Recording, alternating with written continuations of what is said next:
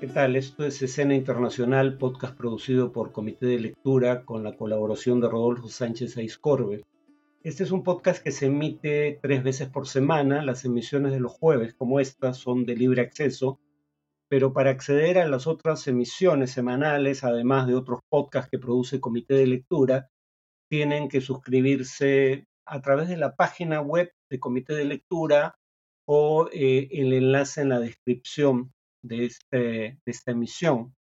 Cuanto a la primera noticia de hoy, 14 de agosto de 2023, se realizó una cumbre entre eh, Vladimir Putin y Kim Jong-un, presidentes de Rusia y Corea del Norte, respectivamente, eh, en el marco de una cumbre regional que se llevaba a cabo en Siberia, en territorio ruso. Eh, ambos estuvieron dispuestos, según lo expresado al final de su reunión, a una mayor cooperación militar y espacial. Cuando hablamos de cooperación espacial hay que tener en cuenta que en ocasiones los cohetes que eh, Corea del Norte utiliza para colocar satélites en la órbita terrestre pueden también ser utilizados con modificaciones menores para transportar eh, ojivas nucleares. Entonces, esto de cooperación espacial no es neutro como parece. Según fuentes occidentales, Kim se mostró dispuesto a enviar millones de unidades de proyectiles y munición de artillería a ser utilizados por Rusia en Ucrania. Estados Unidos amenazó a Ucrania con nuevas sanciones en caso de hacer esto, pero el ministro de Exteriores eh, ruso, Lavrov, eh, dijo que ni Rusia ni China cooperarían con la aprobación de nuevas sanciones contra Corea del Norte en el Consejo de Seguridad de la ONU. La mm, segunda noticia de hoy es que eh, América Latina vuelve a ser la región con mayor activistas ambientales asesinados en el mundo en 2022.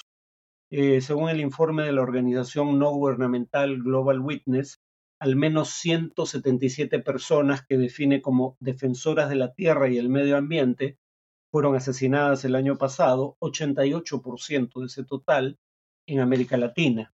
Eh, de los 139 asesinatos en la región, eh, Colombia volvió a ser el país con más asesinatos eh, en el mundo, con 60. Brasil sigue siendo segundo, con 34. Entre 2012 y 2022 fueron asesinados en el mundo 1.910 activistas ambientales, 382 eh, de ese total mundial en Colombia, país que vio crecer eh, su número de, muertes en 2022 al punto de duplicar el total del año 2021. Eh, en México, por otro lado, se denuncia que 90% de los ataques contra activistas y periodistas resultaron impunes en 2022. Es decir, eh, estas tendencias no han cambiado con la llegada al gobierno de fuerzas de izquierda en Colombia o en México. En cuanto a comunidades indígenas, sobre todo en la región de la Amazonía, se menciona que son las más vulnerables porque siendo solo 5% de la población mundial, representan 34% de los asesinatos registrados de ambientalistas a nivel mundial, obviamente. En la tercera y última noticia de hoy, la Fiscalía en Brasil pide la primera condena eh, para, los, para uno de los encausados en la zona golpista del 8 de enero de este año.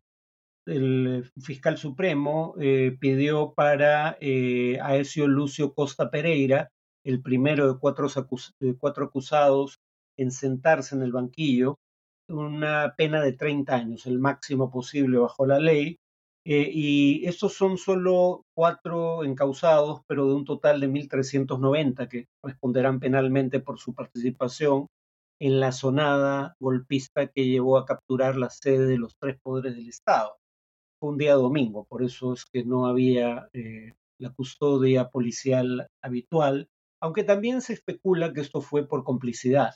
Una diferencia entre lo ocurrido en Brasil y lo ocurrido en Estados Unidos es que mientras las Fuerzas Armadas en Estados Unidos tomaron una distancia clara de lo que eh, hicieron los partidarios de Donald Trump el 20 de enero de 2021, intentando evitar eh, la designación de Joe Biden como presidente electo. En Brasil sí hay razones para sospechar eh, colusión por parte de altos mandos militares, por eso el presidente Lula pidió la renuncia o destituyó a varios de ellos. El viceprocurador eh, general de Brasil, Carlos Federico Santos, sostuvo que esta sonada fue un movimiento totalitario que intentó derrocar un gobierno legítimo y que fue exacerbada por noticias falsas, cosa de la que se acusa al expresidente eh, Jair Bolsonaro.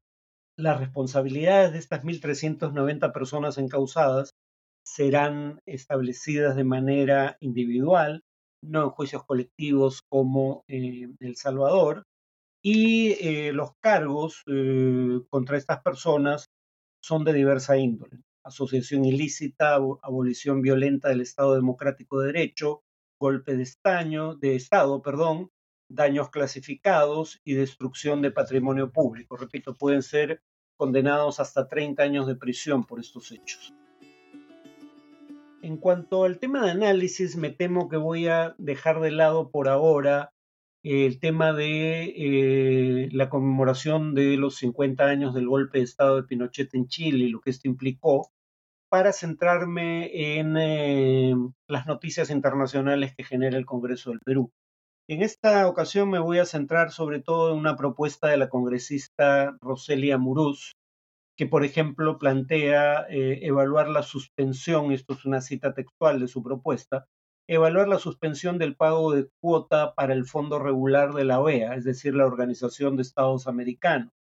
Según eh, la propuesta de la congresista Muruz, la cuota peruana son unos 968 mil dólares anuales.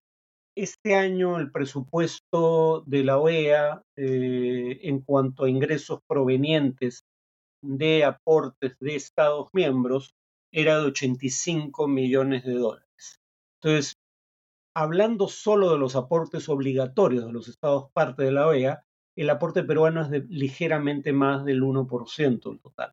Si añadimos a eso aportes voluntarios de estados, incluso estados observadores, como los de la Unión Europea, y aportes de eh, entidades privadas, eh, el aporte de Perú es menos del 1% en total. Entonces, digamos que si lo quiere usar como mecanismo de presión para obtener concesiones, probablemente no sea un mecanismo particularmente eficaz.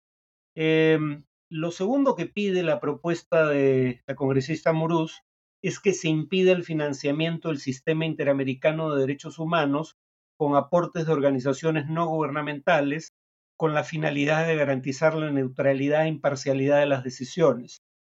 Al margen de las bondades que puede o no tener esta propuesta, alguien podría decir la OEA es un organismo intergubernamental por antonomasia por ende, ¿por qué tendría que recibir dinero de fuentes privadas?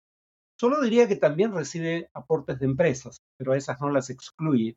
Eh, eh, la propuesta de la congresista Muruz solo excluye a las organizaciones no gubernamentales y en cualquier caso los aportes de organizaciones no gubernamentales nuevamente son una parte muy pequeña del de, eh, presupuesto del sistema interamericano de derechos humanos y de la OEA en general.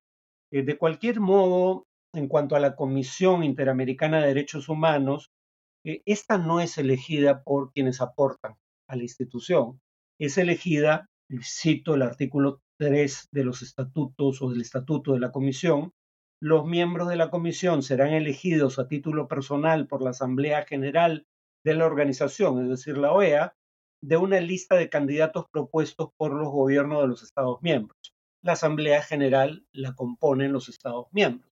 Estuardo Ralón, por ejemplo, el relator para el Perú de la Comisión Interamericana de Derechos Humanos, fue propuesto por un gobierno de derecha sumamente conservador, el de Jimmy Morales, en Guatemala, y ha sido propuesto para su ratificación como miembro de la comisión por el gobierno conservador de Alejandro Yanmatei. Y como digo, finalmente, claro, acá si se preguntan a qué ONG puede tener en mente la congresista Muruz, no hay que ser eh, saorí.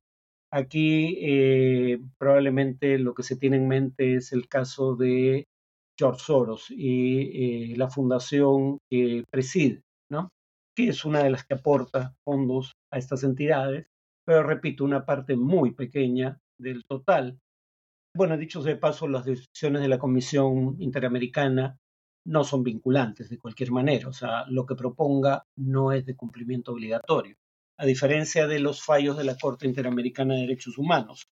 Sobre esta última, la propuesta de la congresista Muruz dice lo siguiente, impedir a los estados que no son parte del sistema interamericano de derechos humanos, entre paréntesis, Pacto de San José, participen en, la, en elecciones de jueces de la Corte Interamericana de Derechos Humanos y comisionados de la Comisión Interamericana de Derechos Humanos. Aquí hay eh, dos errores. Es impresionante, pero no se han tomado la molestia de eh, verificar la información. Se dice los países que no aportan, que no son parte del Pacto de San José, que dio origen a la Corte Interamericana, no pueden elegir jueces de la Corte. Bueno, no eligen jueces de la Corte hoy en día. Según la página de la Corte Interamericana de Derechos Humanos, los jueces y las juezas son elegidos a título personal por los estados par, es decir, parte de la Corte, en votación secreta y por mayoría absoluta de votos durante la Asamblea General de la OEA, pero no son elegidos por la Asamblea General de la OEA, que sí está compuesta por todos los estados miembros de esa organización. Solo eligen a los jueces de la Corte los estados parte del Pacto de San José. Entonces, Mm, lo que se pide aquí es absurdo porque se pide que estados que aportan, dicho sea paso, al financiamiento del sistema interamericano, pero no son parte de la Corte Interamericana de Derechos Humanos, no están sometidos a su jurisdicción, puedan elegir jueces. Bueno, no pueden elegir jueces ahora, no hay necesidad de cambiar nada. Eh, y de cualquier modo habría que recordar que Estados Unidos y Canadá, que es contra quienes va dirigida esta norma eh, o esta propuesta de norma, eh, aportan cerca de dos terceras partes del presupuesto de la OEA. Estados Unidos 49.9% y Canadá 13.6%. Entonces pedir que no tengan injerencia de cualquier manera es probablemente pedir demasiado. Pero el punto es que no tienen injerencia en la elección de jueces. Y en cuanto a la Comisión Interamericana, tienen pleno derecho a participar en, la designación de los miembros de la comisión, sencillamente porque la comisión no deriva del Pacto de San José, que es el que da origen a la Corte, pero no a la Comisión. La Comisión deriva de los estatutos de la propia OEA y todo país miembro de la OEA tiene derecho a elegir eh, miembros de la Comisión o proponer miembros de la Comisión y participar de la votación en la que son elegidos por el mero hecho de ser miembro de la OEA. Entonces, esta propuesta eh, honestamente da vergüenza ajena, ¿no? No se han tomado la molestia de averiguar la información más elemental antes de formularla en cuanto a no aportar fondos al financiamiento de la OEA, o sea, suspender la entrega de la cuota de Perú, habría que recordar que hay una propuesta de resolución eh, en la OEA eh, que propone retirar el derecho de voto en el Consejo Permanente de la OEA a los países que no hayan regularizado sus pagos. Es decir, si se hiciera lo que propone la congresista Muruz, Perú perdería el derecho a voto en el Consejo Permanente de la OEA. En otras palabras, si se quiere buscar algún tipo de influencia o capacidad de presión retirando el financiamiento, uno es 1% del total y dos, eh, probablemente nos cueste el derecho a voto que tenemos hoy en día en el Consejo Permanente de la entidad. Eh, Amuruz de Avanza País lamentó que el sistema interamericano de derechos humanos tome decisiones en favor de cabecillas terroristas. En primer lugar, no ha hecho tal cosa, por lo menos no en este caso que es el que probablemente motive la propuesta, el de Polay Campos, eh, porque todavía no hay una decisión. En segundo lugar, y yo sé que esto es difícil de admitir, que gente que le causó tanto daño al país, líderes terroristas convictos y confesos, tengan, digamos, derecho a apelar decisiones en, su contra ante entidades internacionales. El punto es que eso es lo que diferencia un Estado democrático de una organización criminal y terrorista como eran el MRTA y Sendero Luminoso. Digo, es algo difícil de admitir que esta gente tenga derechos, pero en una democracia y un país que ha suscrito la Declaración Universal de los Derechos Humanos, hasta los más ruines entre los seres humanos tienen derecho a un juicio justo. y además todavía no se ha decidido que se haya violado alguno de sus derechos. Y de cualquier modo esto no va a implicar que salga de prisión o algo por el estilo. Todavía tiene condena por cumplir.